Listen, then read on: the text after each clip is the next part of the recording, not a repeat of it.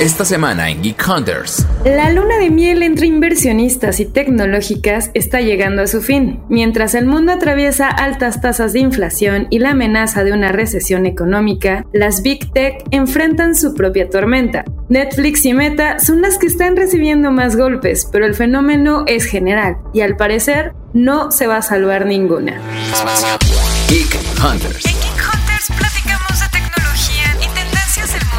Los negocios detrás de tus gadgets. Con Erendira Reyes, Fernando Guarneros y Ginger Yabur.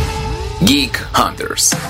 Hola Geek Hunters, hoy vamos a platicar de qué está pasando con el mundo tequi. La verdad es que creo que hubo una muy buena temporada en la que las tecnológicas presumían y decían como, ah, el mundo se está yendo al demonio, pero nosotros no. Y nuestras finanzas están súper sanas, vamos creciendo, la gente nos quiere, los inversionistas nos quieren y además nos están dando mucho dinero. Y pues esto ya se terminó, ya no están en esta luna de miel hermosa y no están pues nadando en billetes, que creo que es algo natural.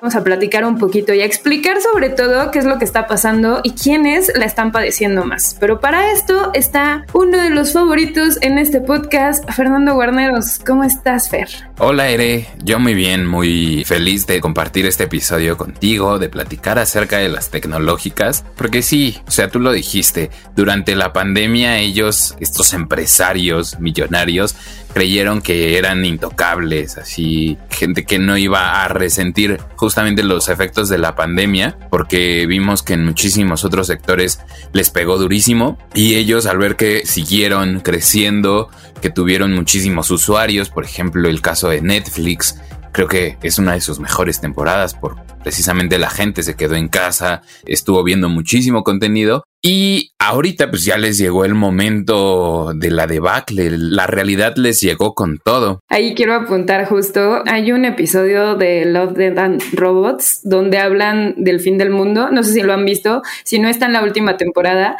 y justo hablan de un mundo ya apocalíptico y que ya se acabó, donde están los empresarios, los dueños de las tecnológicas, ya muertos, o sea, de que no lograron sobrevivir en, el apocalipsis, y cómo lo imaginaban también, era como no vamos a necesitar de nadie, tenemos robots e inteligencia artificial que nos va a ayudar y ni aún así. Creían que la tecnología era la respuesta, así que dejaron atrás a cualquier humano que pudiera ayudarles y le dejaron todo a sus servicios automatizados.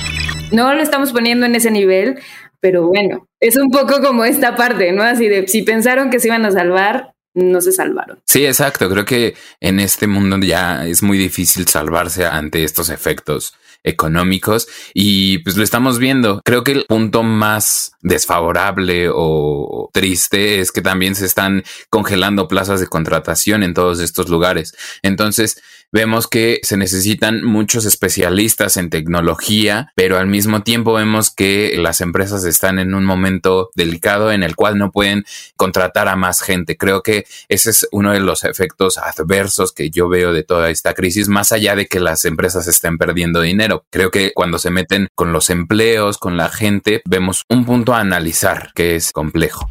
Pero bueno, también para entender todo este contexto que está sucediendo, pues sí vamos a dar algunas claves en el mundo tecno y creo que lo que debemos hacer es empezar con el caso Netflix que es emblemático de esta temporada de este año porque lo vimos en los primeros tres meses. La plataforma perdió suscriptores, anunció también planes para que la, gente dejara de compartir sus contraseñas y en el segundo trimestre volvió a perder suscriptores.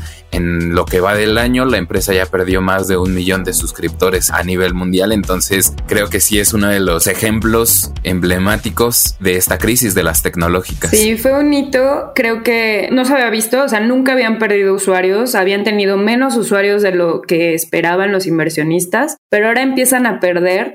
Hay muchas razones, obviamente, por el hecho de que estén también sufriendo económicamente. Tienen altos precios en su producción.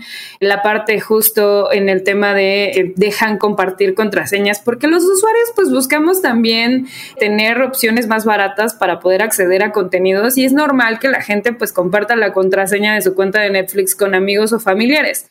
Entonces el hecho de que se estén eh, echando un poco para atrás de este primer concepto o que estén buscando incluso otros modelos de negocio donde va a haber comerciales, pues hace que mucha gente se enoje. O sea, genuinamente dices, bueno, tú Netflix en algún momento dijiste que nunca vas a tener comerciales, en algún momento dijiste que ibas a, a dejar a los usuarios muy libres y ahora te estás echando para atrás. Entonces creo que también es una respuesta de parte de los usuarios ante algunas plataformas. No es lo mismo lo que le está pasando a Netflix, lo que le está pasando también a otras plataformas. Creo que hay algunos casos como pues Microsoft o como estas otras big techs que también están sufriendo, pero que están sufriendo básicamente porque pues todos estamos sin mucho capital para poder andar gastando. La inflación está tremenda y obviamente eso hace que pues los usuarios elijan sus batallas y elijan en qué gastar. Claro, y elijan comer, ¿no?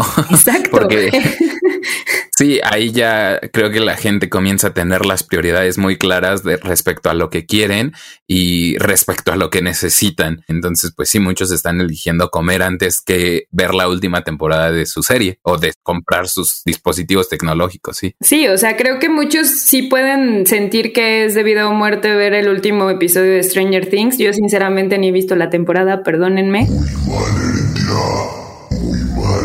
Pero muchos otros pues prefieren justo comer o ahorrar o viajar o hacer otras cosas que obviamente pues con toda la inflación no puedes estar haciendo todo. Algo que sí se está resintiendo y que creo que se ve cómo se está resintiendo también a nivel de las pequeñas empresas o las empresas es el tema de meta. Creo que es un tema interesante el que le está pasando. No solamente viene cargando con varios problemas de trimestres anteriores donde estaba vendiendo también menos publicidad, sino que también creo que es un reflejo de lo que está pasando en todo el mundo, en toda la crisis económica que se está viendo y pues también el hecho de que esté reportando menos usuarios. ¿Tú cómo ves ese tema, mi Fer? El caso de Meta también se me hace un ejemplo de todo lo que se está padeciendo en el mundo de la tecnología. Sucede con Netflix y sucede con Meta esta concatenación de malas decisiones o de decisiones que a vista de ellos parecen buenas, pero afectan a los usuarios, porque también el negocio principal de Meta es la publicidad y vemos o hemos visto que hay muchas polémicas en torno a cómo se meten con los datos y por eso bajan sus usuarios y en términos económicos, pues las empresas le están metiendo menos dinero a justo a ese negocio de publicidad y Meta considero se sigue poniendo a la defensiva.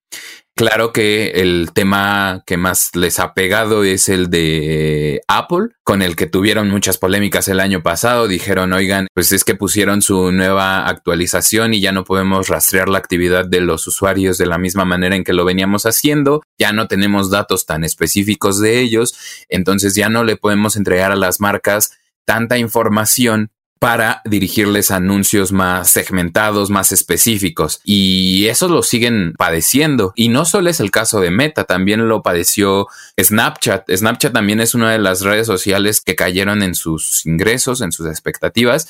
Y el argumento es el mismo. Incluso YouTube también cayó en ese tema. Sí, sí, sí. Entonces a las redes sociales les ha pegado muchísimo el, el negocio de la publicidad.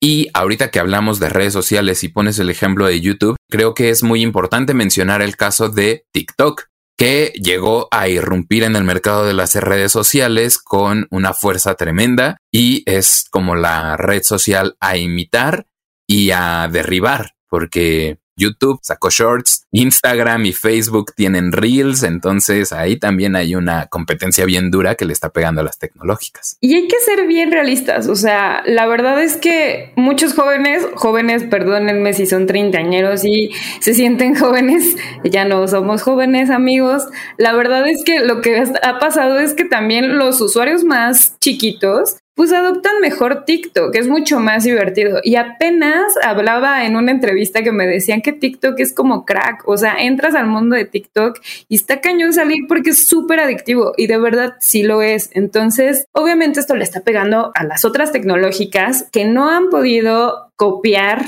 el formato, por más que lo quieran impulsar, la verdad es que los usuarios de TikTok también son bien fieles a la marca. Siguen usando mucho Instagram. Hubo polémicas hace poco en que le estaban reclamando a Instagram y le estaban diciendo, oye, ya, deja de querer ser TikTok porque a mí me gustan las fotos, no quiero ver videos. Entonces, creo que también las tecnológicas van a tener que escuchar todavía más a sus usuarios, no que antes no lo hicieran, pero ahora más que nunca para convencer a estos usuarios van a tener pues que darles lo que quieren y ellos dicen que lo que queremos son videos. Sin embargo, la misma audiencia, y ya se vio el caso con las Kardashian, que le reclamaron directamente a Instagram, pues les están diciendo, no queremos eso, se replicó mucho, se hizo viral, de hecho, este reclamo de las Kardashian, terminó saliendo incluso Moseri, que es el líder de Instagram, a decir como, no, ya estamos haciendo los cambios porque la gente lo está diciendo. Zuckerberg incluso dijo así de que estos cambios estaban, tenían, vamos, un fundamento y la realidad es que, bueno, los usuarios siguen en disgusto con la plataforma y pues tiene mucho que sentido, ¿no? O sea, finalmente cada una tiene en teoría su ADN, cada una tiene su característica y yo sinceramente pues a mí me gusta entrar a Instagram a ver fotos y me gusta entrar a TikTok a ver videos cortos y challenge y cosas chistosas. Lo siento por ser así, no sé tú.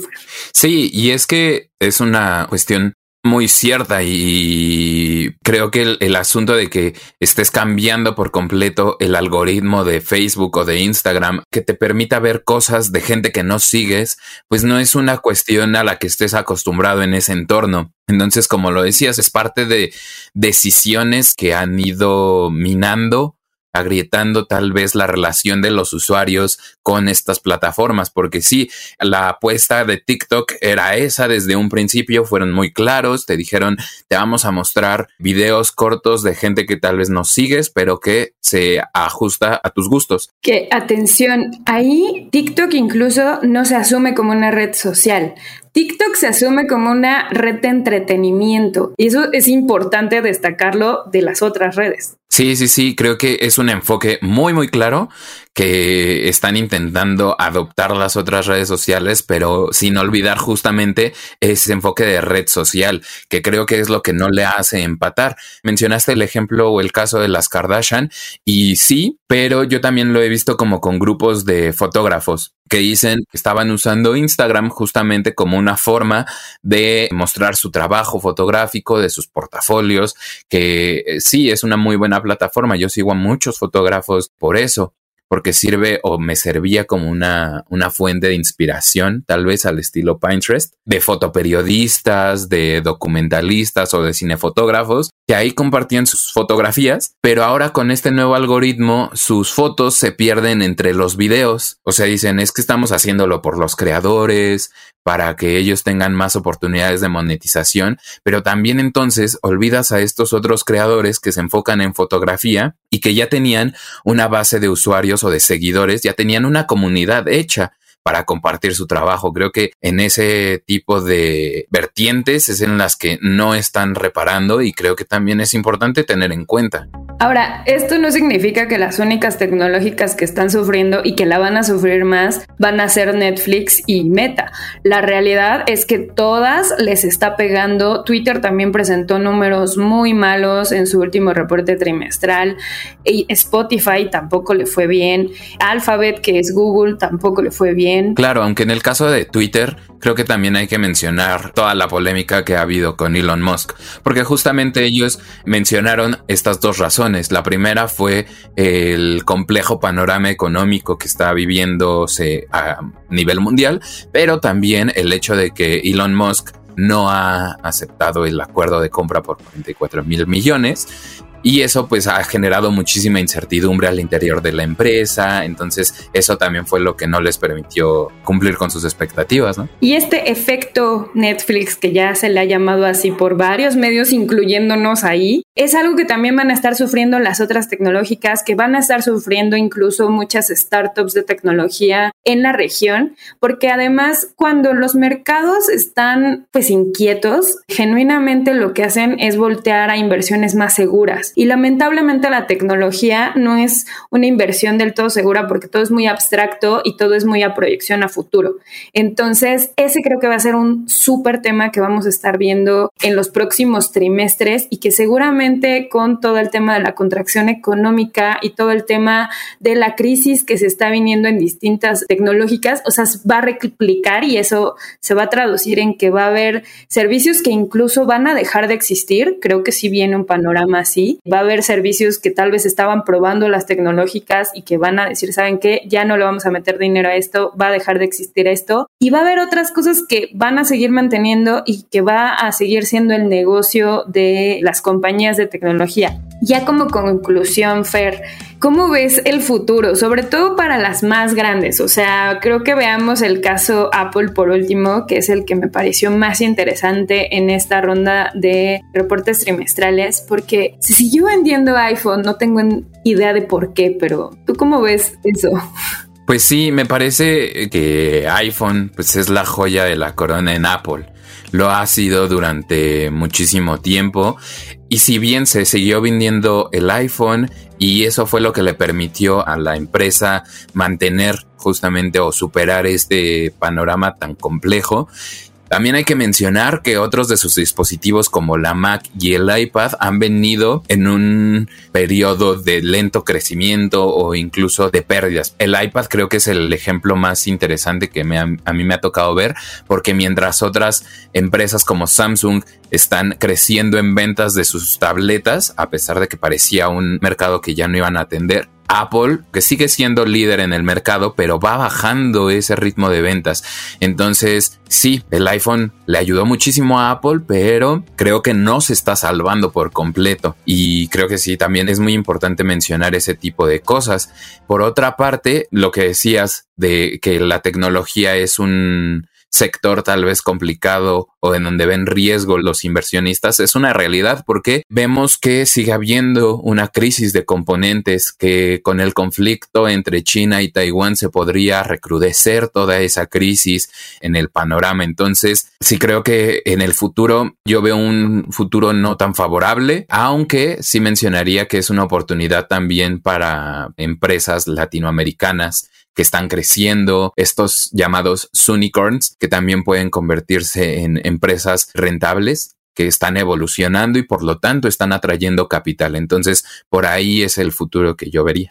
Y bueno, no queremos dejar el panorama de que el mundo está ardiendo, no queremos tampoco verlo caer, también no nos gusta la idea de que las empresas de tecnología les vaya mal, solo estamos explicando por qué les está yendo mal. Y bueno, que era algo que ya se esperaba. Creo que faltan varios trimestres para ver cómo les va, creo que también vamos a ver un Apple que puede tener más problemas, yo creo que hacia los siguientes dos trimestres, sobre todo el último trimestre que ya va a tener su nuevo dispositivo que sale en septiembre siempre. Ahí yo creo que vamos a ver realmente el pulso de la compañía y que también le va a estar yendo. Pero bueno, la realidad es que hay que mantenernos atentos a todo el tema de la inflación, mantenernos atentos a las maneras más inteligentes de poder estar ahorrando. En expansión tenemos muchos contenidos alrededor del tema. Tenemos un podcast hermano que es Cuéntame de Economía, donde hablan mucho de finanzas personales, así que igual pueden echarle un oído y obviamente sigan los contenidos del lado tecno que nos vamos a esforzar por también llevarles algo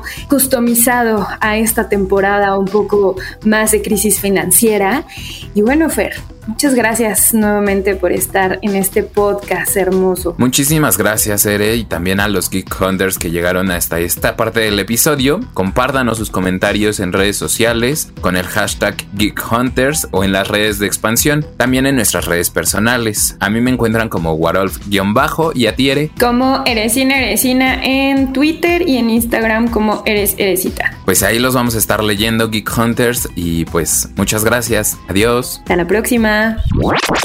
Geek of the Week. HBO Max y Discovery Plus se fusionarán en un solo servicio. La semana pasada, los usuarios de HBO Max amanecieron con seis películas originales menos, entre las cuales se encontraban Moonshot y The Witches. Además, la empresa también canceló Batgirl, una de sus producciones en desarrollo. Un portavoz de Warner Bros. explicó que la decisión de no lanzar este proyecto es el reflejo de un cambio estratégico. Pero todo esto tiene una explicación, y es que HBO Max y Discovery Plus se combinarán para ofrecer su servicio a través de una sola plataforma de streaming. A esta nueva alianza se le llamó Warner Bros. Discovery. Todo esto para tener contenidos mucho más diversos. Por otro lado, esta nueva versión estará disponible primero en Estados Unidos, pero hasta el 2023, y avanzará a otras regiones en 2024. Pero entonces, ¿qué pasará si tienes una suscripción de HBO Max? Si como usuario ya pagaste el servicio, este se mantendrá con el mismo precio hasta otoño de 2023. Por lo tanto, el nombre de HBO Max seguirá igual, así como la oferta de contenidos exclusivos como es el caso de la Champions League, misma que tendrá una nueva temporada de transmisión en agosto de este año. Los cambios van a ser graduales y se verán reflejados en el catálogo. Además, la compañía también está considerando una versión gratuita, pero con publicidad. ¿Y tú, qué opinas de esta fusión? Escríbenos en arroba expansión MX utilizando el hashtag Geek Hunters. Yo soy Ginger Yabur y este fue un Geek of the Week más para Geek Hunters. Geek Hunters. Toda la información de tecnología y negocios la encuentras en expansión.mx diagonal tecnología. Geek Hunters es un podcast de Grupo Expansión. When you need mealtime inspiration, it's worth shopping Kroger, where you'll find over 30,000 mouthwatering choices that excite your inner foodie. And no matter what tasty choice you make, you'll enjoy our everyday low prices, plus extra ways to save, like digital coupons worth over $600 each week. You can also save up to $1 off per gallon at the pump with fuel points. More savings and more inspiring flavors make shopping Kroger worth it every time. Kroger, fresh for everyone. Fuel restrictions apply.